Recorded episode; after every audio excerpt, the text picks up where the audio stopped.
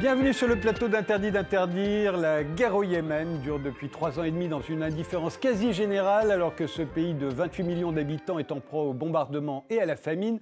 Pour la première fois, la diplomatie internationale semble prête à faire pression sur la coalition dirigée par l'Arabie saoudite pour mettre fin au conflit. Des pourparlers de paix pourraient avoir lieu, mais quelles sont les raisons de cette guerre et comment en sortir? Pour en débattre, nous avons invité Frédéric Ancel, docteur en géopolitique. Vous enseignez à Sciences Po vous êtes l'auteur de Géopolitique du printemps arabe, paru en 2014 et réédité l'année dernière, et de Mon dictionnaire de géopolitique. Les deux sont parus aux presses universitaires de France. Qu'est-ce qu'il faudrait pour, euh, pour mettre un terme à cette guerre, pour en sortir là tout de suite, d'après vous, Frédéric Ancel? Exercer de fortes pressions sur les deux parrains principaux qui euh, jouent cette guerre, hein, puisque le Yémen est le théâtre d'opérations secondaires de la guerre froide très dure euh, à laquelle se livre évidemment l'Arabie saoudite d'une part, l'Iran d'autre part. Mais ça, c'est un peu pieux, parce qu'exercer des pressions sur eux, sur ce théâtre d'opération-là, c'est extrêmement difficile. Et puis, peut-être à terme, ou à plus long terme, je pense qu'on y reviendra, établir peut-être une fédération, parce que cet État n'a jamais été un État-nation, c'est un État tribal et clanique. Et par conséquent, il y a plusieurs populations euh, qui vivent difficilement ensemble, et une fédération très poussée pourrait peut-être, me semble-t-il, constituer un, les, pourrait représenter les, les conditions d'une paix euh, dans ce pays, dont je rappelle qu'il n'a jamais été uni plus de quelques années. Hein, euh, Yémen du Nord, Yémen du Sud, mais en réalité, pardon d'insister, on est sur un système authentiquement tribal et clanique où la conscience euh, nationale, au sens où nous on l'entend, n'existe quasiment pas. Juan Branco, vous êtes avocat, notamment de Julien Assange. Vous avez passé le mois dernier au Yémen. Vous avez été envoyé comme journaliste par le monde diplomatique et en janvier sortira votre prochain livre intitulé Contre Macron chez Divergence. Alors j'ajoute qu'en mai dernier, vous avez posté une série de tweets concernant cette chaîne et sa présidente, Xenia Fedorova, que vous avez assimilée à une espionne. Elle en a même été assez choquée et indignée. Une journaliste n'est pas une espionne, vous le savez très bien, et si elle n'avait pas été russe, vous n'auriez probablement pas réagi de cette façon.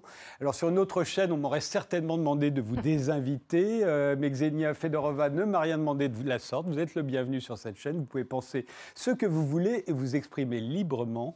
Euh, donc, même question, euh, Juan Branco, qu'est-ce qui pourrait sortir de ces, qu'est-ce qui pourrait réussir à faire sortir le Yémen de cette guerre? Moi, je pense que l'un des enjeux principaux, c'est le soutien que Donald Trump attribue aujourd'hui au prince héritier d'Arabie Saoudite, Mohammed bin Salman, dont c'est la guerre. C'est lui qui a lancé la guerre quand il était ministre de la Défense, probablement pour se légitimer dans sa stratégie de conquête du pouvoir, et qu'à partir de là, euh, c'est le personnage clé avec évidemment euh, MBZ, euh, qui est lui le, prince héritier d'Abu Dhabi, qui a lui une stratégie d'influence de la part des Émirats sur toute la, toute la côte en fait, de la péninsule arabique. Et donc, en fait, ces deux personnes qui travaillent ensemble ont décidé de se redistribuer, de redistribuer les de la région mais elles dépendent fondamentalement de l'appui euh, états-unien pour se maintenir au pouvoir. Et donc c'est seulement à travers le pouvoir américain que l'on pourrait faire basculer euh, la donne dans la région. Renaud Girard, vous êtes journaliste, géopolitologue, grand reporter au Figaro. Vous êtes l'auteur de plusieurs livres sur le Moyen-Orient. Le dernier, c'est Quelle diplomatie pour la France, qui est paru aux éditions du CERF. Même question, qu'est-ce qu'il faudrait pour qu'on entame réellement des pourparlers de paix? Je crois que c'était déjà dit. c'est effectivement une guerre. Euh, ce, qui, ce, qui, rend cette guerre, il y a une, lutte pour le pouvoir entre différents clans au Yémen. Notamment, euh, il y a un clan militairement assez puissant qui sont des montagnards du Nord qui sont outistes, c'est-à-dire que euh, ce sont des haïdites, c'est-à-dire c'est pas vraiment des chiites duodécimains comme en Iran, ils sont septimains, enfin c'est une sorte de forme de schisme, si vous voulez, et ils sont assez bons soldats depuis tout temps. Euh, et ils n'acceptent pas euh, le gouvernement euh, qui avait succédé à Béchir Saleh. Ils ont eu à un moment le soutien de Béchir Saleh, ancien président, le dictateur du Yémen, si vous qui voulez. Qui a duré, lui, très longtemps. Qui a duré très longtemps. Et, et donc, et, et en face d'eux, ils ont les puissances des tribus sunnites qui sont soutenues par les puissances sunnites de la région, on l'a dit, les Émirats, l'Arabie saoudite, euh, et puis avec un troisième acteur qui est Al-Qaïda, qui s'implante dans le sud euh, du, euh, du, Yémen. mais cette, cette, guerre ne se serait pas, cette lutte pour le pouvoir, ou guerre civile, vous pouvez appeler ça comme vous voulez, ne se serait pas transformée en catastrophe humanitaire s'il n'y avait pas eu l'intervention euh, de euh, l'Arabie saoudite dans, un- dans une terre qui n'est pas chez elle. Euh, elle en a déjà pris beaucoup du Yémen euh, en 1934 quand Ibn Saoud a fait son royaume. Euh, si effectivement euh, MBS n'était pas intervenu pour se faire une légitimité de nouveau ministre de la Défense, de, jeune homme dur, etc., il n'y aurait pas eu cette catastrophe humanitaire, parce qu'il faut dire les choses comme elles sont. C'est-à-dire que l'Arabie saoudite fait une guerre de lâche, c'est-à-dire qu'il n'utilise que les avions et les bombes. Il n'oserait jamais envoyer des soldats saoudiens. On ne sait pas ce que ça vaut, un soldat saoudien, euh, sur, euh, sur le terrain. Euh, et, euh, et donc, ça, ça- ça a provoqué une catastrophe humanitaire avec des épidémies, etc. Je crois qu'en fait, l'Iran, je, je divergerai un tout petit peu de Frédéric, c'est-à-dire que l'Iran, c'est vrai, c'était un effet d'aubaine pour l'Iran, mais l'Iran n'a- ne, ne s'est pas projeté dès 2015 sur le Yémen. Ah, ils ont vu qu'effectivement, oui, euh, ils pouvaient aider, mais en fait, ils aident assez peu. D'abord, il y a un blocus naval, et puis ils ont d'autres, ils ont On y, on y reviendra hein, euh, sur, les, sur les euh, soutiens des uns et autres. euh, Mais c'est vrai que c'est vrai qu'ils sont, ils sont du côté de leurs amis euh, chiites et surtout ils sont de leur côté parce qu'effectivement, comme Frédéric l'a dit, ben, ils sont en rivalité avec l'Arabie Saoudite. Clarence Rodriguez, vous êtes journaliste, vous avez été correspondante de plusieurs médias français en Arabie Saoudite, où vous êtes resté pendant 12 ans. Vous êtes rentré l'année dernière, euh, un pays donc que vous connaissez très très bien. Vous, avez publié d'ailleurs à ce moment-là l'Arabie Saoudite 3.0, Parole de la jeunesse saoudienne. C'est paru aux éditions Éric Bonnier. Alors pour vous, euh, pour les faire asseoir autour d'une table, euh, qu'est-ce qu'il faudrait? Alors je pense qu'effectivement, il ne faut pas relâcher la pression donc, sur, sur l'Arabie saoudite. Euh, il faut que les, les pays occidentaux soient beaucoup plus solidaires qu'ils ne l'ont été jusqu'à présent. Euh, Les uns des autres les uns des autres. Oui, oui, parce que regardez ce qui s'est passé en août dernier avec euh, notamment l'ambassadeur du Canada. Il a été expulsé euh, d'Arabie Saoudite parce que justement, euh, il voulait dénoncer donc le, le- le problème des droits de l'homme, mais personne n'a bougé. Pourquoi? Parce qu'ils ont tous peur, ils sont inféodés à l'Arabie Saoudite parce que c'est la politique du, du chéquier. Donc il y a des, des intérêts financiers. Alors c'est déjà donc solidarité entre entre tous les pays euh, occidentaux. Euh, et je pense aussi, euh, aujourd'hui, il ne faut pas oublier de donner, comment dirais-je, d'aider les, ONG qui se trouvent aujourd'hui. Voyez, parce qu'avant de parler et de les réunir tous autour d'une table, il faut savoir qu'en ce moment, vous avez des, des- enfants, vous avez des civils qui sont en train de mourir. Eux n'attendent pas que, si vous voulez, euh, l'Arabie saoudite, les Houthis, euh, l'ONU se, réunissent tous ensemble pour un plan de paix. Il y a urgence pour aider justement les médecins, Médecins sans frontières, etc., ATD Quart Monde. Et je pense que là, il faut vraiment agir, voire réagir par rapport à tout ça. Je pense que si vous voulez, on a trop attendu. Euh, quand je dis on, c'est-à-dire les pays occidentaux, ont trop attendu. Trois ans et demi de guerre, euh, c'est trop. Euh, dans une indifférence totale, c'est ça qu'il faut quand même dénoncer, dans une indifférence, il est temps aujourd'hui donc de bouger, de réagir. Alors, petit rappel non exhaustif de ce qui s'est passé autour de la guerre du Yémen ces derniers mois. C'est tel que ça a été raconté sur RT. Le Yémen est en guerre depuis trois ans. Une coalition comprenant les Émirats arabes unis menée euh, par l'Arabie saoudite y affronte l'insurrection Houthi. Sur place, on assiste à la pire crise humanitaire au monde. Il y a urgence. Selon l'UNICEF, depuis 2015, plus de 10 000 personnes ont perdu la vie, parmi lesquelles la moitié seraient des civils et un grand nombre d'enfants. L'Arabie saoudite n'a pas été à l'origine de ces événements au Yémen. Nous voulions défendre le pouvoir légitime qui demandait le soutien de toute la communauté internationale pour s'opposer aux rebelles. La France et l'Arabie saoudite, alliés économiques de toujours, surtout dans un domaine bien controversé, l'armement. Un dossier embarrassant pour le gouvernement qui tente de se défendre. L'utilisation des armes une fois livrées est normalement encadrée, mais les conflits peuvent évoluer qui pouvait imaginer la survenance de ce conflit au Yémen Après des années d'indifférence, Washington appelle aujourd'hui à cesser les hostilités au Yémen. 30 days from now, we want to see everybody around a peace. D'ici 30 jours, nous voulons voir tout le monde autour d'une table de négociation sur la base d'un cessez-le-feu, d'un retrait de la frontière et d'un arrêt des bombardements.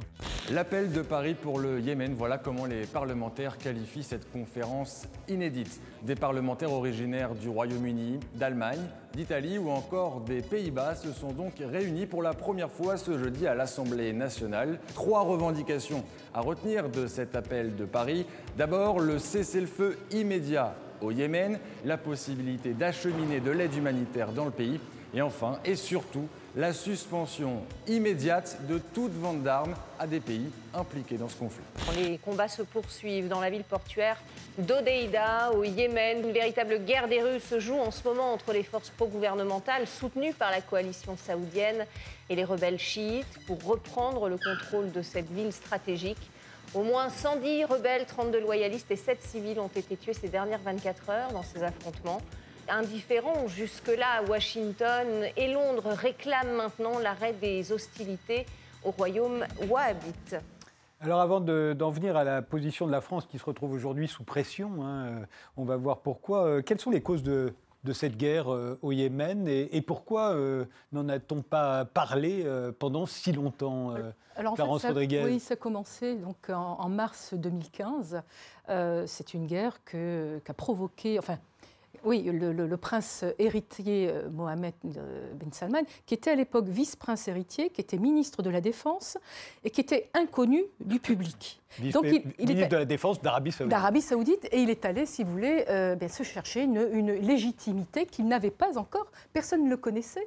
Il n'avait pas encore prouvé politiquement qu'il pouvait faire quelque chose. Donc le 26 mars, eh bien, il, est à la tête donc de la coalition des pays arabes, euh, donc il va prêter entre guillemets main forte aux, euh, pro-gouvernementales, absolument, et euh, contre les rebelles houthis qui serait donc effectivement donc appuyé par euh, les, Iraniens. Et pour les Saoudiens, lorsqu'on parle d'Iran, si vous voulez, c'est la, bête noire donc, dans le pays, euh, ils ont de l'urticaire. Donc si vous voulez, c'est même pas Jeddah ou Al-Qaïda là-bas, la bête noire, ce sont les Iraniens. Mais alors justement, les, Iraniens, Renaud Girard disait, ils soutiennent la rébellion de façon extrêmement mineure. Euh, vous êtes d'accord là-dessus, Juan Branco Frédéric Ancel Moi, je vois, pas, il y a de, ce qui est percevable, il y a très peu de traces de soutien. C'est-à-dire qu'il y, a quelques missiles qui sont fournis en fait via des boutres euh, avec quelques armements supplémentaires aux, outils. Avec Je rappelle que les boutres, ce sont des, bateaux, à voile. Euh, qui, servent à, traverser justement, que ce soit d'Érythrée ou du... Euh, Ça servait déjà du temps d'Henri de Montfred, qui était lui-même trafiquant d'armes, avec les mêmes boutres. Hein. Des boutres d'ailleurs qui sont pour certaines coulées par les forces spéciales françaises et américaines en dehors de tout droit international. Et après, il y a un certain nombre de d'armement, de, d'aide, de, soutien logistique qui est apporté, mais on voit très bien que ce n'est pas du tout quelque chose qui est fondamental ni décisif dans le, conflit aujourd'hui. Il faut savoir que les Houthis sont en conflit avec le pouvoir central depuis 2004, ils sont en guerre permanente, c'est-à-dire que c'est des guerriers aguerris qui sont chez eux, dans leurs montagnes, qu'ils connaissent vraiment euh, presque mètre après mètre, et qu'ils ont construit en fait une vraie guérilla et une vraie assise sur les populations, qui, au départ, ne pour une partie euh, des, zones qu'ils contrôlent aujourd'hui, ne partageaient pas justement le, schisme qui est le leur, et qui pourtant, ils, tiennent aujourd'hui. Et l'enjeu aujourd'hui, c'est l'offensive sur le port d'Odeida, qui est le port d'où arrivent 90% des biens euh, qui, qui, rentrent au Yémen, qui est aujourd'hui encerclé par par les forces de la coalition, donc de l'Arabie saoudite et des Émirats arabes unis, enfin en tout cas de leurs mercenaires.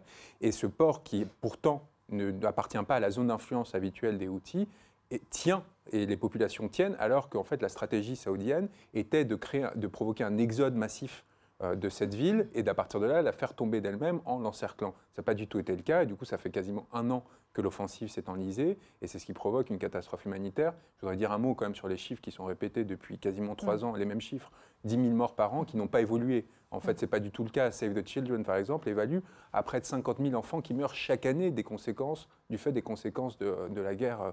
Sauf que, comme il y a très peu d'organisations humanitaires, très peu de, de, membres de l'ONU et aucun journaliste, sauf, sous contrôle excessif à la fois des outils qui sont complètement paranoïaques euh, pour l'avoir vu et de, de, la coalition, eh bien, il n'y a pas d'actualisation de ces données, il n'y a pas d'accès en fait à, l'évolution de la situation. Il faut préciser que les autistes en fait détiennent la capitale parce qu'on peut, euh, c'est eux qui, qui Sanaa et euh, et en fait les Iraniens c'est pas leur priorité. la priorité des Iraniens c'est de garder l'axe vers la, Méditerranée, c'est-à-dire Euh, la priorité des Iraniens, c'est de garder une influence, s'ils le peuvent, sur l'Irak, évidemment, que les Américains leur ont donné à partir de 2003, euh, de garder euh, leur influence en Syrie, évidemment, où ils se sont battus, alors là, très sérieusement, eux-mêmes, et puis de garder leur influence au Liban, où ils sont très proches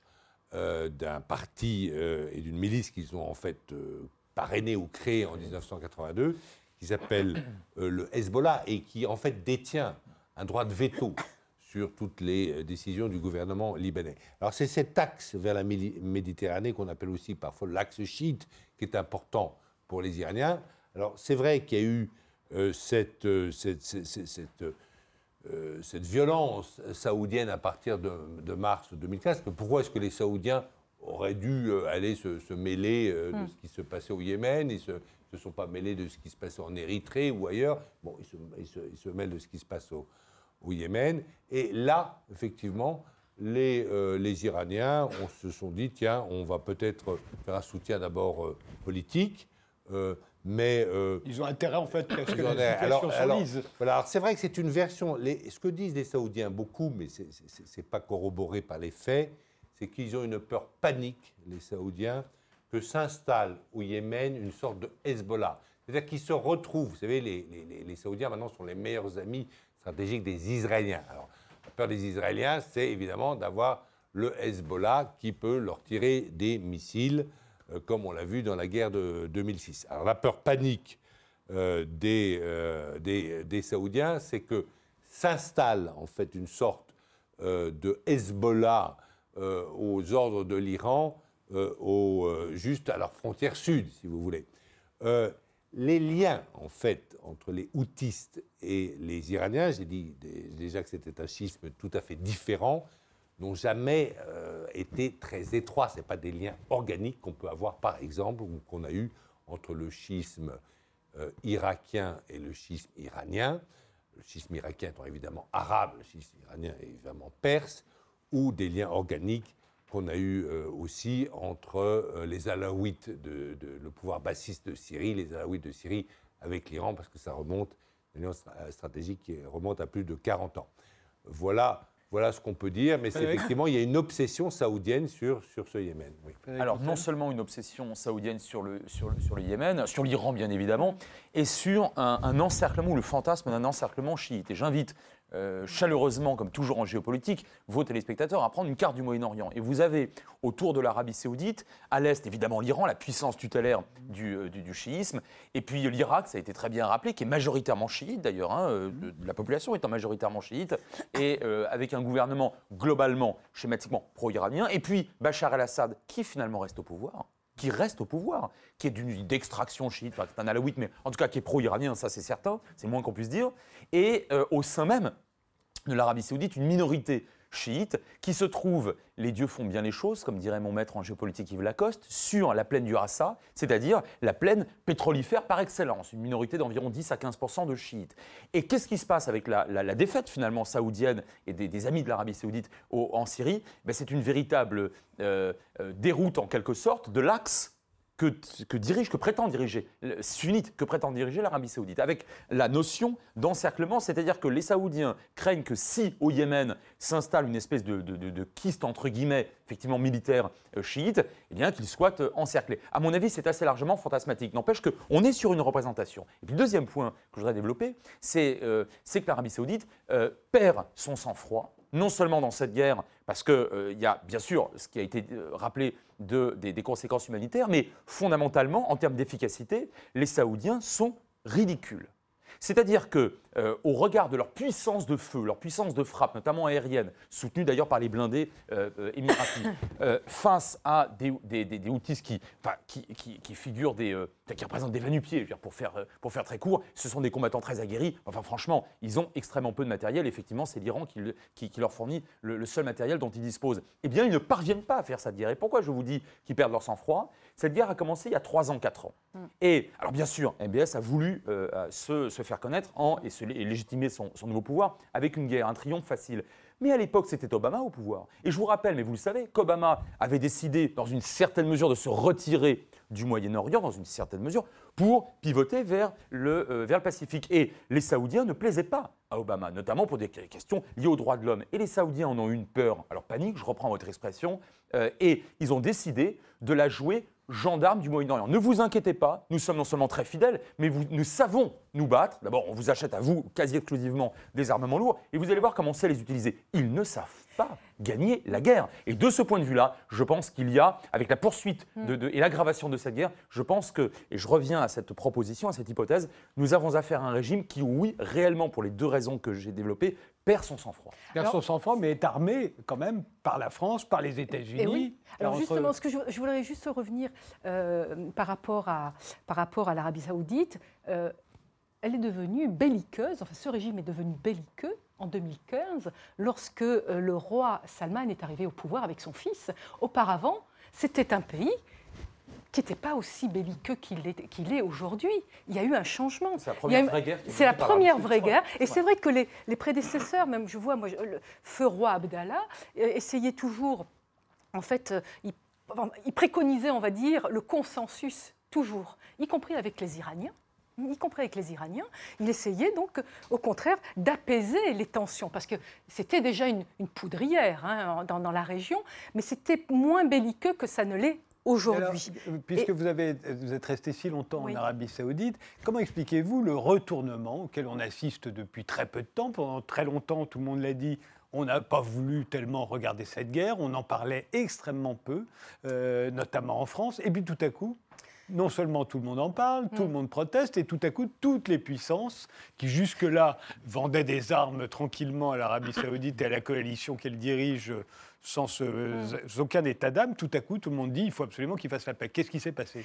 Qu'est-ce qui s'est passé? C'est que je pense, et je l'ai dit tout à l'heure en en prélude, c'est que euh, tout le monde veut, si vous voulez, euh, gagner une part du gâteau que propose et que présente donc l'Arabie saoudite. C'est-à-dire que... euh, Justement, il ne lorsque- devrait pas aller aujourd'hui lui Oui, dire mais ah, voyez, stop, arrêtez. N'oublions pas, l'année dernière, en 2017, en, octobre 2017, il y a eu ce premier forum économique. euh, et le, le prince héritier Mohamed bin Salman euh, s'est présenté comme un réformateur, quelqu'un qui pouvait apporter beaucoup de choses, une renaissance donc à ce pays. Et il a surtout, quelques années auparavant, en 2016, en avril 2016, il a proposé le plan Vision 2030 parce que depuis fin 2014, l'Arabie saoudite est plongée dans une, crise économique. Donc il faut séduire euh, les investisseurs étrangers. Euh, C'est la raison pour laquelle il a effectué une tournée aux États-Unis en, en l'hiver dernier. Il est venu aussi en Europe, en France, pour draguer, si vous voulez, et les dirigeants et les, investi- Mais les investisseurs. Normalement, avec un chéquier pareil, on n'a pas trop de mal à, Oui, pour mais draguer. Comment expliquez-vous euh, Mais on, oublie- on s'oublie, là j'ai envie de dire que les pays, si vous voulez, occidentaux, oublient- s'oublient un petit peu. Ils oublient leur âme quelque part. Et au détriment justement des dollars ou des euros. Et il y a- Sauf il y a que même- maintenant, on se rend compte aujourd'hui, après trois ans et demi, vous vous rendez compte, trois ans et demi, et vous l'avez dit, on dit chaque fois, on s'est arrêté, si vous voulez, le curseur s'est arrêté à 10 000, mais on est maintenant à, à beaucoup plus, 15 000, 20 000, vous disiez 50 000, mais voilà, beaucoup plus de morts. Est-ce qu'il fallait arriver euh, à, à autant de morts? Et surtout, je suis désolée, à la mort de Jamal Khashoggi. Je veux dire, pour en On arriver dit là. que c'est là le retournement, C'est ce ça. là. Mais c'est là le détonateur. Euh, J'ai envie de dire, le, le- le fusible, ça a été ça. Donc, euh, entre guillemets, cet homme, notre confrère saoudien, n'est pas mort pour rien, parce que justement, lui qui, dans ses papiers et dans ses chroniques, euh, a égratigné la politique de Mohamed bin Salman, euh, cette guerre qu'il menait donc, euh, au, Yémen, eh bien, quelque part, ben, il faut rendre hommage à Jamel Khashoggi, qui finalement, encore une fois, n'est pas mort pour rien. Alors on dit, ce qui est intéressant, c'est qu'on a même dit, je ne sais pas si c'est vrai, mais vous avez peut-être des informations, c'est que on a dit qu'en fait, euh, il a été donc euh, effectivement euh, tué, découpé en morceaux et plongé dans l'acide dans le consulat d'Arabie Saoudite à Istanbul, euh, ce journaliste, euh, Jamal Khashoggi, euh, parce qu'on dit, on, on a dit, mais qu'il s'apprêtait à révéler que l'Arabie saoudite, dans cette guerre au Yémen, Mm. avait utilisé des gaz. Un peu, c'est le, grand, si vous voulez, le grand reproche fait par les Occidentaux, bien sûr, à la Syrie, au régime de Bachar al-Assad. et, euh, et, et par Les armes euh, chimiques. les États. Voilà. Et on dit que, que euh, on dit que il aurait que Khashoggi avait des preuves de l'usage d'armes chimiques Et euh, ce par serait la- l'armée ce serait saoudienne la- et la- que ça aurait été la raison. Mais est-ce que ce serait la mort de Khashoggi qui ferait qu'aujourd'hui tout le monde a l'air de trouver la- l'Arabie saoudite euh, infréquentable et que pour tout dire, j'ai fait un débat sur euh, cette guerre il y a quelques mois sur une autre chaîne. Il y avait quelqu'un qui défendait l'Arabie saoudite et la coalition internationale. Aujourd'hui, on a cherché, c'est impossible de trouver quelqu'un qui que défend l'Arabie saoudite et la coalition cette internationale. histoire du- du C'est Khashoggi qui a tout changé entre les oui, deux. je pense que cette histoire, d'abord cette, cette- cette histoire a captivé les audiences, a capturé l'imagination euh, de, de- de centaines de millions de personnes à travers le globe, surtout que les Saoudiens se sont enferrés dans leurs mensonges, en- de plus en plus de mensonges, etc. Et puis évidemment, cette image de, de ce type qui est accompagné par sa fiancée au consulat et qui, euh, et qui se fait découper en morceaux, c'est un truc, bon voilà.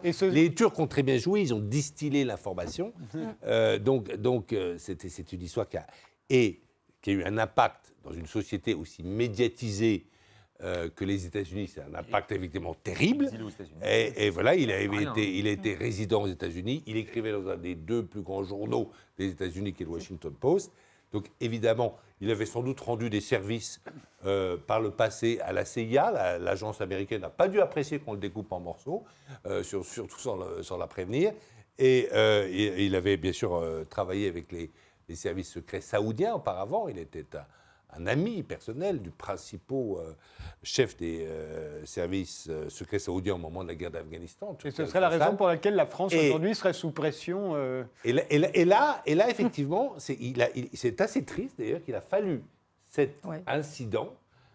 voilà, pour que enfin les États-Unis se disent ah tiens il y a cette C'est guerre. plus qu'un incident, c'est un acte Je vous barbare. je vous Un acte interromps, on fait une pause et on continue ce débat juste après.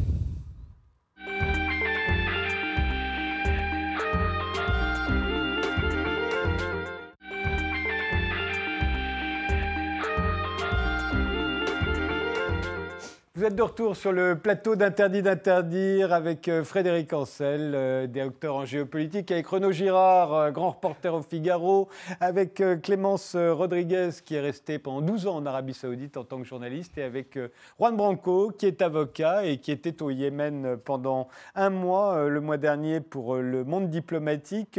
Alors venons-en à la France qui se retrouve, je l'ai dit, plutôt sous pression maintenant en tant que, vendeur d'armes à l'Arabie Saoudite, mais des armes on en vendait depuis longtemps euh, et on n'est pas les seuls, il y a les États-Unis aussi. Et pas que. C'est-à-dire que le, le Figaro a révélé que les forces spéciales étaient impliquées dans, dans le conflit. Nos forces spéciales ou les- les nôtres, oui, les oui. nôtres Il y a nos chars, euh, ça c'est Wikileaks qui l'a révélé récemment, les chars euh, Leclerc qui ont été vendus aux Émirats Arabes Unis, qui sont ceux qui sont utilisés par les Émirats sur place. Il semblerait que la France aide dans le recrutement des mercenaires, parce que comme vous le disiez, ce pas des soldats émiriens et a, a fortiori des soldats de l'Arabie saoudite qui sont impliqués dans, le, conflit, même si certains des Émirats les plus pauvres des Émirats arabes unis fournissent euh, quelques, soldats et se sont plaints auprès du, du- prince héritier d'Abu Dhabi du fait que c'était les leurs qui tombaient et pas ceux d'Abu Dhabi comme par hasard. Mais c'est surtout en fait on- sur le terrain des, euh, des, euh, des Soudanais, euh, des Tchadiens quelques-uns, des Centrafricains même et des Colombiens. C'est-à-dire que ça a été d'ailleurs révélé. C'est-à-dire il y a- il y, a des troupes de choc colombiennes qui ont été recrutées pour former euh, les mercenaires sur place et qui sont envoyés justement contre contre ces outistes qui, euh, qui sont chez eux. Je voudrais juste dire d'ailleurs un point sur les liens entre les outistes et et le- et le- et l'Iran. En effet, en fait, l'un des seuls liens qui existent et qui explique en fait le fait que médiatiquement et politiquement, ils s'inscrivent dans cet axe chiite, avec notamment des allers-retours euh, à Damas pour essayer de se, revendiquer du soutien du pouvoir de Bachar al-Assad, dont on devine bien qu'il n'est pas vraiment capable de donner un appui opérationnel à quiconque en dehors de son pays. Euh, C'est le fait que la famille euh, qui, euh, qui est au pouvoir du côté des rebelles, c'est notamment formé à Coms. Donc, euh, mais donc, c'est des liens. C'est vraiment des liens, c'est-à-dire qu'ils ont rencontré des gens en Iran qui, leur ont servi de relais, qui eux-mêmes après ont intégré l'élite euh, du pouvoir iranien et qui du coup leur servent un peu, mais c'est des liens très peu, euh, très, très intangibles, quoi, très faibles. Et donc après sur la France, moi j'ai quand même une histoire incroyable, c'est-à-dire que moi l'ambassade de France à Djibouti a essayé de m'empêcher de partir au Yémen. Et je l'ai su par hasard parce que je suis allé voir prendre mon visa à l'ambassade du Yémen, donc du côté de la coalition à Djibouti. Et là, il y a eu un micmac incroyable où l'ambassadeur m'a révélé sans faire exprès, et j'ai fini par l'enregistrer tellement c'était délirant, qu'en fait, il avait reçu euh, des instructions de l'ambassade de France pour ne pas me faire m'accorder le visa avec copie de mon passeport, etc. Sans que l'ambassade de France ne me prévienne. C'est-à-dire qu'en gros, en me mettant en danger, c'est-à-dire que si je, je, risquais de me retrouver sur le terrain, considéré comme un ennemi par les gens de la coalition ou comme quelqu'un fiché par les Français qui ne devait pas être là, avec les conséquences que ça aurait pu, euh, ça aurait pu impliquer. Et à aucun moment, l'ambassade de France n'a admis dans un premier temps, avant de prétendre et de m'écrire un, courrier antidaté. Enfin, C'est-à-dire que c'est dire, ah, y a une invisibilité qui est organisée sur ce conflit. Et là, quand on parle des preuves en fait de l'implication iranienne, etc., pourquoi est-ce qu'on n'arrive pas à savoir exactement? C'est parce que tout simplement, aucun des acteurs au conflit n'a intérêt à ce que l'on sache ce qui se passe évidemment du coup au détriment de qui? Des populations. Et cette, cette, invisibilité qui est presque aussi grave que le blocage de l'aide humanitaire. Pourquoi? Parce que ça empêche de sensibiliser ça. Et, il y a, je pense, notre, une responsabilité de la part des grandes rédactions occidentales qui devraient, surtout les plus puissantes, qui devraient passer outre ces tentatives de blocage à la fois des, grandes puissances comme, comme la France et les membres de la coalition, mais aussi des outils, et d'envoyer quand même des, journalistes et d'essayer de, forcer le passage. Et c'est pas fait. C'est pas fait parce qu'aujourd'hui, visiblement, bah, la correspondance de guerre, ça n'a plus le même prestige qu'auparavant. Le risque de perdre un journaliste est devenu beaucoup trop important par rapport à celui de ramener des informations qui pourraient en fait changer les choses sur le terrain. Et je pense qu'il faut vraiment s'interroger sur, euh, sur cette évolution. Mais il y a une sorte de complicité de, de crimes de guerre en fait. Mais pour revenir pour les journalistes, je sais que nos confrères de, de, Paris Match avaient envoyé euh, deux, deux journalistes l'année dernière. il y a eu un, très très beau euh, reportage. Ils avaient pris beaucoup de risques. Alors bien évidemment, ils étaient seuls, hein, mais, mais il faut quand même rendre hommage à, ceux qui vont sur le terrain et, au détriment de leur vie. Hein. En fait, et ils sont fait rattraper parce qu'on ne leur a pas laissé. ils sont arrivés, ils sont rendus compte qu'en fait, qu'on contrôlait leur travail complètement et ils ont dû être exfiltrés euh, quasi immédiatement. En fait. Frédéric Ancel, euh, sur la position de la France aujourd'hui, euh, à qui on a reproché beaucoup de ne pas avoir mis d'embargo sur les armes livrées à l'ambassade d'Arabie Saoudite, sur les, ce que nous dit maintenant Juan Branco, sur son rôle très actif sur le terrain même. Alors deux choses. D'abord, nous avons un allié privilégié, statutaire sur le plan militaire, hein, donc un protégé. Si ce pays est attaqué, la France va le défendre. Ce sont les Émirats arabes unis. Euh, nous, avons d'ailleurs une base hein, sur laquelle sont euh, positionnés euh, une dizaine de chasseurs-bombardiers dernier cri. Donc là, on a effectivement un allié. Et comme ça a été dit tout à l'heure, les Émirats fournissent notamment des blindés. Et les blindés, ils sont français. Pour beaucoup d'entre eux, en tout cas, c'est les, Leclerc. D'ailleurs, on n'en vend pas beaucoup. Hein, donc on en a vendu aux Émirats arabes unis. À l'Arabie saoudite, oui, on vend des armements, d'ailleurs sophistiqués, mais j'allais dire qu'on en vend tellement moins que ce que font les Américains et les Britanniques d'ailleurs. Hein. Je me demande si d'ailleurs les Italiens et les Allemands n'en vendent pas davantage aussi. Cela dit, ça, n'exonère pas nécessairement la France de ces Mais, mais comment c'est-il alors justement que ce soit la France qui est dans le viseur aujourd'hui? Ah, Je ne crois pas que ce soit que la France, mais aujourd'hui c'est davantage la France par exemple que l'Allemagne. Pourquoi? Parce qu'Angela Merkel a dit bon, nous on va arrêter. on, va, voilà, on, va, établir une. Alors c'est un tout petit peu hypocrite parce que les Allemands ne se privent pas de vendre à d'autres pays euh, peu démocratiques et parfois d'ailleurs euh, en guerre euh, des, des, armements. les Suédois, les Belges le font allègrement sans que ça pose trop de de, problèmes. La France est une puissance qui s'assume comme telle, donc par définition, on la pointe du doigt, ce qui d'ailleurs n'est pas illégitime. Donc on pointe du doigt ses différentes politiques, et notamment ses alliances. Mais il n'y a pas d'alliance militaire entre l'Arabie saoudite et la France. Et d'ailleurs, euh, ces dernières années, on a, entre guillemets, raté des contrats mirifiques, hein, c'est notamment le contrat Mixa qui portait sur plus de 10 milliards de dollars. Et encore une fois, c'était à l'époque de Jacques Chirac. Mais, et, comme d'habitude, c'est les Américains qui, euh, qui, ont, qui, ont, pris les contrats. Et à chaque fois que les Saoudiens protestent contre les Américains parce qu'ils ne les aident pas suffisamment, ils leur, euh, ils leur tendent, ils leur, en quelque sorte, une épée de Damoclès en disant mais puisque c'est comme ça, nous allons acheter français. Sauf qu'à la fin des fins, ils nous achètent, en l'occurrence, là, euh, le, le dernier contrat portait sur un peu plus d'un milliard, ce qui n'est pas négligeable. Mais par rapport aux, quasi 100 milliards américains, c'est évidemment. C'est ce qui expliquerait euh, que la France prenne une part si active euh, euh, aujourd'hui dans le conflit? Qu'est-ce qu'elle a y gagné? bah, La deuxième chose, c'est que depuis plusieurs années maintenant, très clairement, on a rejoint ce qu'on appelle globalement l'axe sunnite. Là, et d'ailleurs, regardez à quel point la France est très intransigeante vis-à-vis de l'Iran, notamment. regardez à quel point nous sommes proches de l'Égypte. Or, l'Égypte, c'est enfin, l'armée égyptienne qui s'est dotée de deux très beaux bateaux hein, qu'on devait vendre aux Russes à l'époque, mais également de Rafale, l'armée égyptienne, qui bien évidemment n'a absolument pas du tout l'argent pour acheter ça, c'est de l'argent saoudien, qui est un peu l'assurance vie de l'Arabie saoudite. Vous voyez mmh. euh, les Émirats arabes unis, bien évidemment, nous avons d'excellents rapports avec d'autres pays arabes euh, sunnites, alors plus traditionnels comme le Maroc, mais, mais d'autres également dans la région. Euh, et par conséquent, on, assume, je veux dire, on assume assez, assez facilement le fait de soutenir ces États-là. Alors maintenant, qu'il y ait une guerre, je ne suis pas certain que vous trouverez un officiel euh, français pour vous dire, bah écoutez, vous savez, après tout, euh, la guerre c'est la guerre, et puis ben euh, voilà, va et victis, et tant pis pour les vaincus. Bien évidemment, par ailleurs, on ne la fait pas officiellement, directement. Et des commandos, vous en avez aussi en Syrie et en Irak pour lutter contre Daesh. Donc je vous dirais que c'est pas, euh, la France n'est pas directement partie prenante. En revanche, effectivement, une bonne partie de ces armes, de ces armes lourdes pardon, sont, euh, sont impliquées. Et j'ajoute un point, si vous le permettez. Euh, le Yémen, c'est le nom d'une guerre civile, bien évidemment au sein de ce pays, qui n'en est pas à sa première, hein, 90-94 euh, également, déjà à l'époque, mais une guerre civile au sein euh, du Conseil de coopération du Golfe, donc de, la péninsule arabique. Regardez à quel point l'Arabie saoudite a exercé des pressions contre le Qatar, notamment, et donc aujourd'hui contre le Yémen de manière très très militaire, mais également, troisième cercle d'analyse, une guerre civile au sein du monde arabe. Et là, depuis 91, on est dans l'effondrement, j'allais dire permanent, du monde arabe. Et, tout à l'heure, ça a été très bien dit. Qui aujourd'hui euh, siffle la fin, entre guillemets, de la récréation Les Américains, éventuellement les Français et les Britanniques, les Allemands se mettent un peu dans le jeu, euh, vous avez les Russes derrière. Mais au sein du monde arabe, qui s'implique, autrement que par la guerre bien évidemment, pour tenter de faire quelque chose? Personne. Regardez ce qui se passe en Syrie. Les parrains de l'après-guerre en Syrie, ce sont les Russes, les Turcs et les Iraniens. Donc des Arabes euh, depuis très longtemps, bien évidemment, comme on le sait. Bon. Et par ailleurs, de l'autre côté, vous avez les Américains et les Français. Et le monde arabe est dans une souffrance, et ce que j'appelle, et j'insiste et j'assume ce terme, une guerre civile depuis au moins 91 et l'effondrement de la civile Somalie. entre les chiites et les sunnites Non seulement entre les chiites et les sunnites, mais également entre les nationalistes et les islamistes. Et pourquoi c'est aussi violent euh, au Yémen et en Syrie? Parce que là, vous avez dans ces deux pays la double, euh, je- le double spectre en quelque sorte, hein, nationaliste, islamiste, chiite, sunnite. C'est à la vie, à la mort. Mm. Mais est-ce que vous confirmez, parce que c'est souvent dit, euh, le Yémen, ce serait euh, le- une base prochaine pour Al-Qaïda, et évidemment, on est sensible tout de suite. Il y a.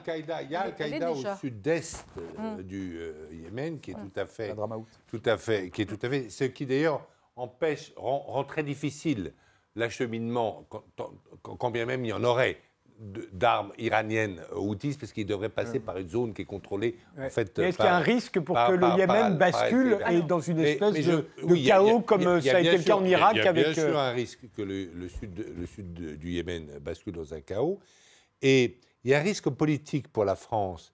C'est-à-dire que euh, si, vous savez, euh, moi qui ai assisté à beaucoup de, de- de bombardements dans différentes villes, en fait, les bombes n'explosent pas dans des, en, en petits éclats. Vous avez, euh, je me souviens par exemple, euh, les Américains avaient dit qu'ils n'avaient pas bombardé une colonne euh, de 115 euh, Albanais, paysans albanais pendant la guerre du Kosovo. Il a dit que c'était la, la méchante armée yougoslave qui l'avait fait, après avoir d'ailleurs affirmé qu'ils avaient détruit entièrement l'armée yougoslave. Eh bien, j'ai été sur place, parmi les cadavres de ces paysans albanais, et j'ai lu à la télévision euh, euh, ce qui était écrit sur les débris des bombes. C'est-à-dire, on voit MFD, ça veut dire Manufactures, Illinois, etc. Il y a le numéro des bombes. Et si on retrouve dans une des prochaines écoles, parce que si vous voulez, aujourd'hui, euh, les, Occidentaux commencent à avoir un petit peu assez de, ces massacres, parce qu'il faut dire les choses comme elles sont, ces massacres commis par les chasseurs bombardiers saoudiens sur des hôpitaux ou sur des écoles à Sanaa. Et si on retrouve un jour, si un journaliste ou a une photo, si on retrouve une, euh, une bombe euh, française, fabriquée en France, et c'est marqué sur les bombes, eh bien je pense que là, franchement, les euh, Français auront un problème politique. Je pense d'ailleurs que c'est un problème qu'ils doivent déjà prendre en compte et ils ont sans doute demandé aux Saoudiens de ne pas utiliser, de ne plus utiliser de bombes françaises dans leur guerre au Yémen.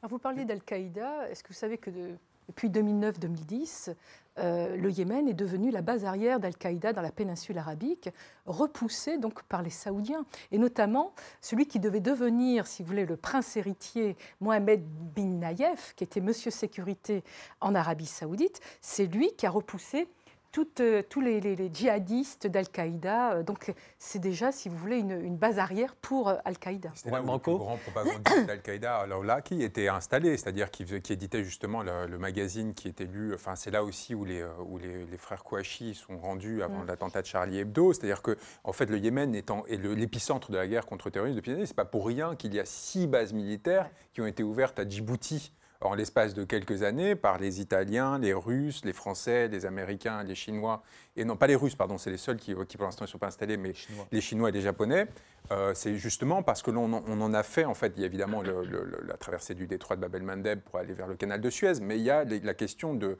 de, ce pays qui était devenu en fait un enjeu stratégique très important. Ce qui fait que vous vous demandiez pourquoi est-ce que tout d'un coup maintenant on lui accorde l'attention, c'est parce que quand en 2015 il y a cette offensive qui était censée être une offensive éclair qui est déclenchée par euh, par, euh, par, euh, par, par- par- bin- par Bin Salman, il y, a, il y a- il y a cette idée que finalement ça s'inscrit dans un territoire qui est déjà en guerre depuis des années et qu'il s'agit un peu de nettoyer les choses. Et on a, euh, en fait, l'imaginaire est déjà saturé, l'imaginaire collectif est déjà saturé par rapport à Yémen, au Yémen. Donc on ne se rend pas compte qu'on est en train de rentrer dans quelque chose d'autre avec des implications géopolitiques beaucoup plus lourdes, comme on est en train, entre guillemets, de le découvrir aujourd'hui. Je voudrais revenir sur un point parce qu'on a beaucoup parlé de. Je ne suis pas certain, en fait, que que les priorités géostratégiques de l'Arabie saoudite soient si prégnantes au Yémen. Je pense qu'il y a ces enjeux de politique interne en Arabie saoudite, avec justement ce, dont on a parlé, les luttes de pouvoir, la révolution de palais qui a eu lieu, euh, pour mettre euh, le nouveau prince héritier MBS sur, euh, au pouvoir. Mais il y a derrière quand même, en fait, là où il y a un vrai enjeu géostratégique, c'est encore une fois pour Abu Dhabi.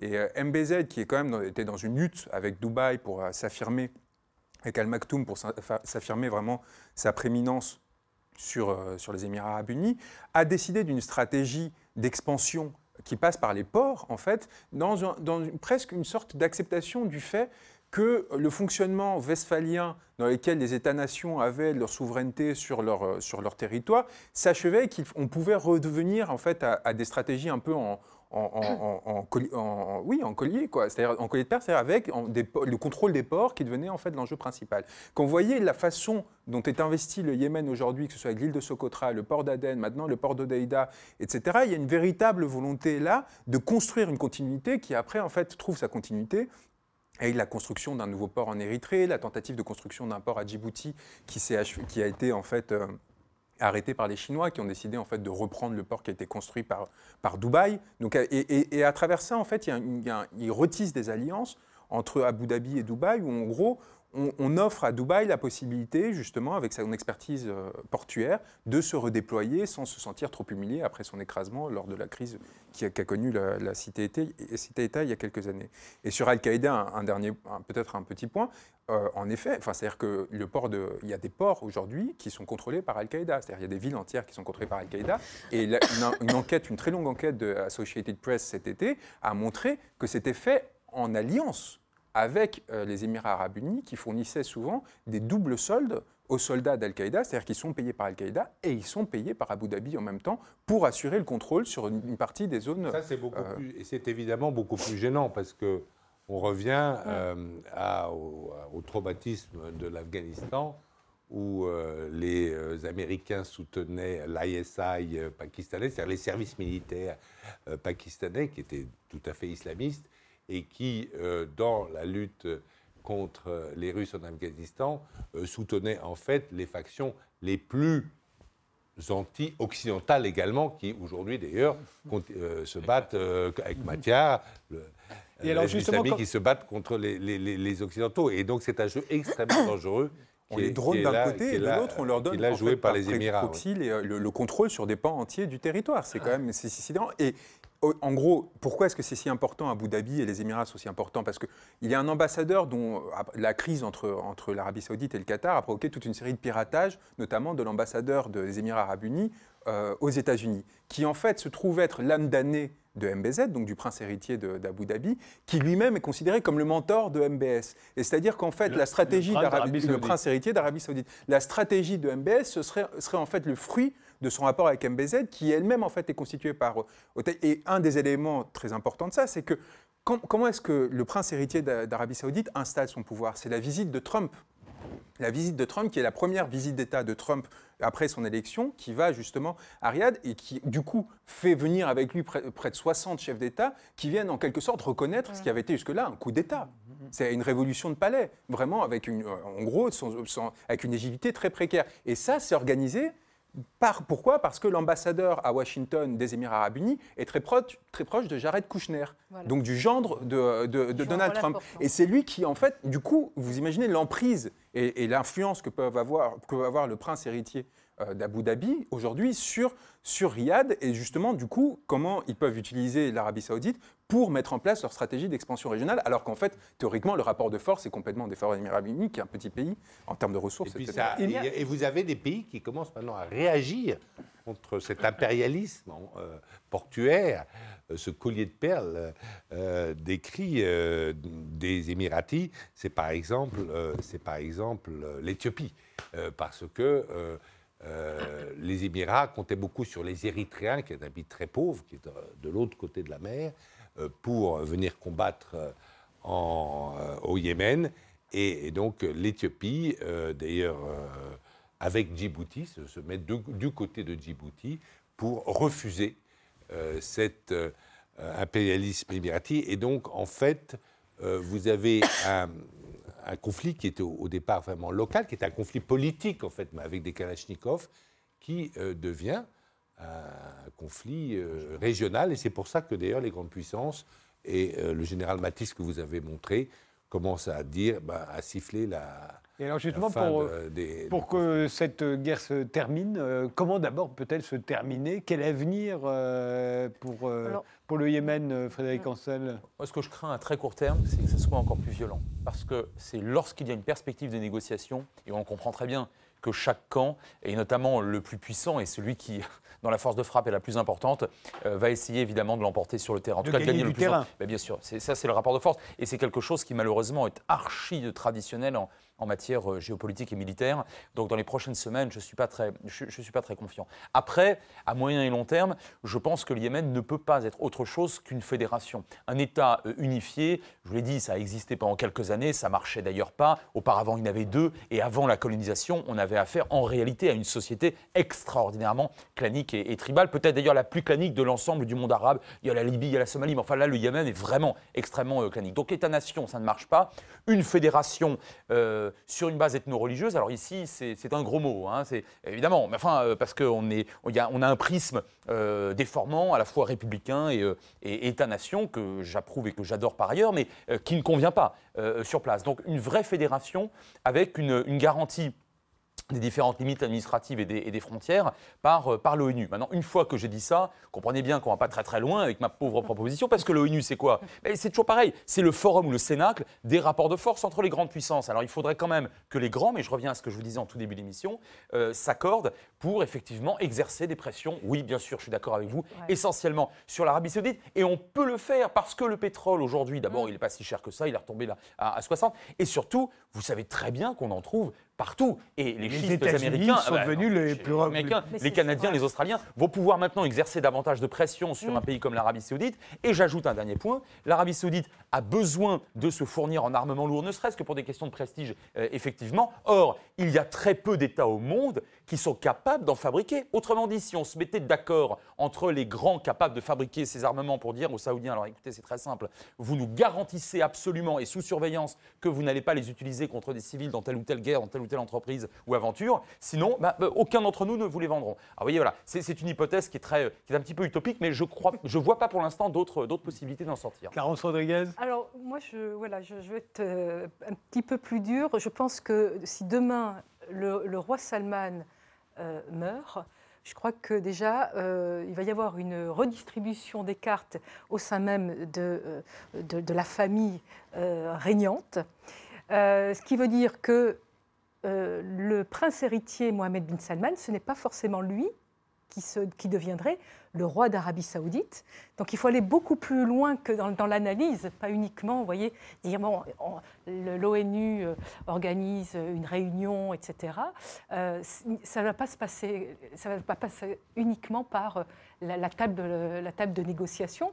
Il faut que en Arabie saoudite, ben, il fasse un peu le ménage. Parce que ne l'oublions pas, depuis qu'il y a ce jeune prince Mohamed bin Salman, euh, l'image de l'Arabie saoudite est, ternie. Elle était déjà avant, parce que tout ce qu'il a entrepris euh, je veux dire, ça, ça conduit à, à l'échec. hein. Euh, Alors on, va, on peut reparler encore de ces purges, la purge de, de, de- de- de novembre 2017 avec ces hommes d'affaires, ces princes, ces cousins, etc. à l'hôtel, euh, Au Ritz-Carlton, ils ont été tous Prisonniers. emba- voilà, embastillés. La Les capture du fa- Premier ministre libanais. Exactement, euh, Saad Hariri. Il y a eu également ces femmes qui ne sont absolument pour rien, qui sont des militantes au droit de conduire, euh, qui veulent tout simplement aussi euh, participer à l'abolition euh, du tutorat, parce que les femmes ne sont pas, ne sont pas, sont, sont inféodées à, à un homme. Donc en fait, ce prince Mohamed bin Salman, on le voit bien, mais tout le monde le voit, également les pays occidentaux, il dérange. Il dérange également au sein même de la famille euh, saoudienne. Donc en fait, pour en venir donc euh, au Yémen, il faudrait qu'effectivement le ménage soit fait au sein même donc de, euh, de la famille. Il nous euh, reste euh, une minute chacun, Juan Branco et Renaud Girard. euh, Bah, moi, sur, de ce que j'ai vu un peu autour de, de- de- de l'offensive d'Odeïda, c'est que ça va être très difficile quand même euh, pour les Saoudiens qui quand même font monter leurs avions de chasse au- au-dessus euh, des, des altitudes normales dans lesquelles ils devraient bombarder par peur de se faire descendre parce que aucun, aucun Saoudien veut mourir en fait dans cette guerre et du coup bombarde n'importe comment. J'ai beaucoup de mal à voir comment est-ce qu'ils vont réussir à prendre la ville de Daïda qui est complètement minée, qui a été préparée au siège depuis plus d'un an euh, par les houtistes et qui, euh, et qui du coup est, est- est- est- vraiment prête à, une offensive lourde qui d'ailleurs n'intervient pas. C'est-à-dire qu'on parle beaucoup là de, l'accroissement des tensions. Dans les faits, il y a eu euh, 30, 40 morts, euh, à deux ou trois reprises, plutôt des militaires en l'occurrence. C'est-à-dire l'offensive n'est pas une offensive massive du coup, parce qu'ils n'arrivent pas à, trouver les forces vives et même leurs mercenaires n'ont pas envie d'aller se faire massacrer, euh, enfin se faire tirer par les snipers et les Kalachnikov qui sont placés partout euh, autour des faubourgs de la ville. Donc ils ont pris euh, le début, un début de ville euh, dans vraiment la, partie euh, sud, mais ils n'arrivent pas, pas à avancer, alors que ça fait depuis quand même maintenant plus d'un an que, que l'offensive a vraiment commencé et qu'elle a repris il y a depuis septembre. Et donc, dès et tant que Odeida n'est pas prise, Sanaa, qui est la capitale qui est prise par les houtistes, tiendra, tiendra parce qu'elle a un accès à l'extérieur et elle peut s'apprévisionner encore. Et donc, à partir de là, cette guerre ne me semble pas gagnable. Donc, une sorte d'offensive comme ça qui permettrait de faire basculer le rapport de force, à mon avis, est vouée à l'échec. Renaud Girard, dernier mot. Moi, je pense qu'il faut prendre euh, le, le- le contrepoint euh, de ce que fait Trump diplomatiquement. Nous sommes, on l'a dit ici, dans un, un alignement à l'égard des États-Unis. Nous sommes euh, alignés, nous, nous avons une euh, diplomatie dominée par les pétromonarchies sunnites. Je pense qu'il faut, c'est pas raisonnable, je pense qu'il faut ramener, en fait, l'Iran dans l'arène in- internationale et dans la euh, négociation. Euh, Le président Chirac en était conscient que c'était quand même un grand peuple, une très grande civilisation. Et euh, vous savez, les Iraniens avaient proposé aux Américains en 2005 un- ce qu'ils appelaient un grand bargain, c'est-à-dire qu'on prend tous les sujets moyen-orientaux, on essaye dans la négociation, autour de la table, de les régler tous ensemble. Ça avait été euh, refusé par euh, George W. Bush et je pense que c'est une, je pense que c'est une erreur. Et je pense qu'en fait, si, c'est pas sûr, mais si quelqu'un peut avoir un peu d'influence sur les houtistes, et il faut le dire, je crois que ça a été dit ici, ce sont des gens effectivement intraitables et extrêmes aussi. Ce sont, on, a deux extrémismes, n'est-ce pas, qui se un combattent. antisémitisme Euh, notoire, voilà, enfin, il y a voilà, il y a- de- voilà, Ce les serait qui houtistes- cette personne qui aurait les de houtistes ne l'influence sont pas. Mais, mais je pense que, si vous voulez, je pense que l'Iran est quand même une grande civilisation. C'est un pays qui, a- qui respecte l'accord nucléaire. L'AIEA, l'Agence internationale de l'énergie atomique, l'a constaté. Donc c'est un pays avec qui on peut faire de la diplomatie, qui a tenu ses engagements euh, atomiques. Et je pense qu'on aurait intérêt à, euh, euh, à les associer dans euh, un grand euh, bargain, dans une grande discussion pour en fait euh, établir davantage de stabilité dans cette région. Juste un mot. Juste un mot, euh, vous avez tout à fait raison, l'Iran, mais aussi les pays arabes, on ne les entend pas.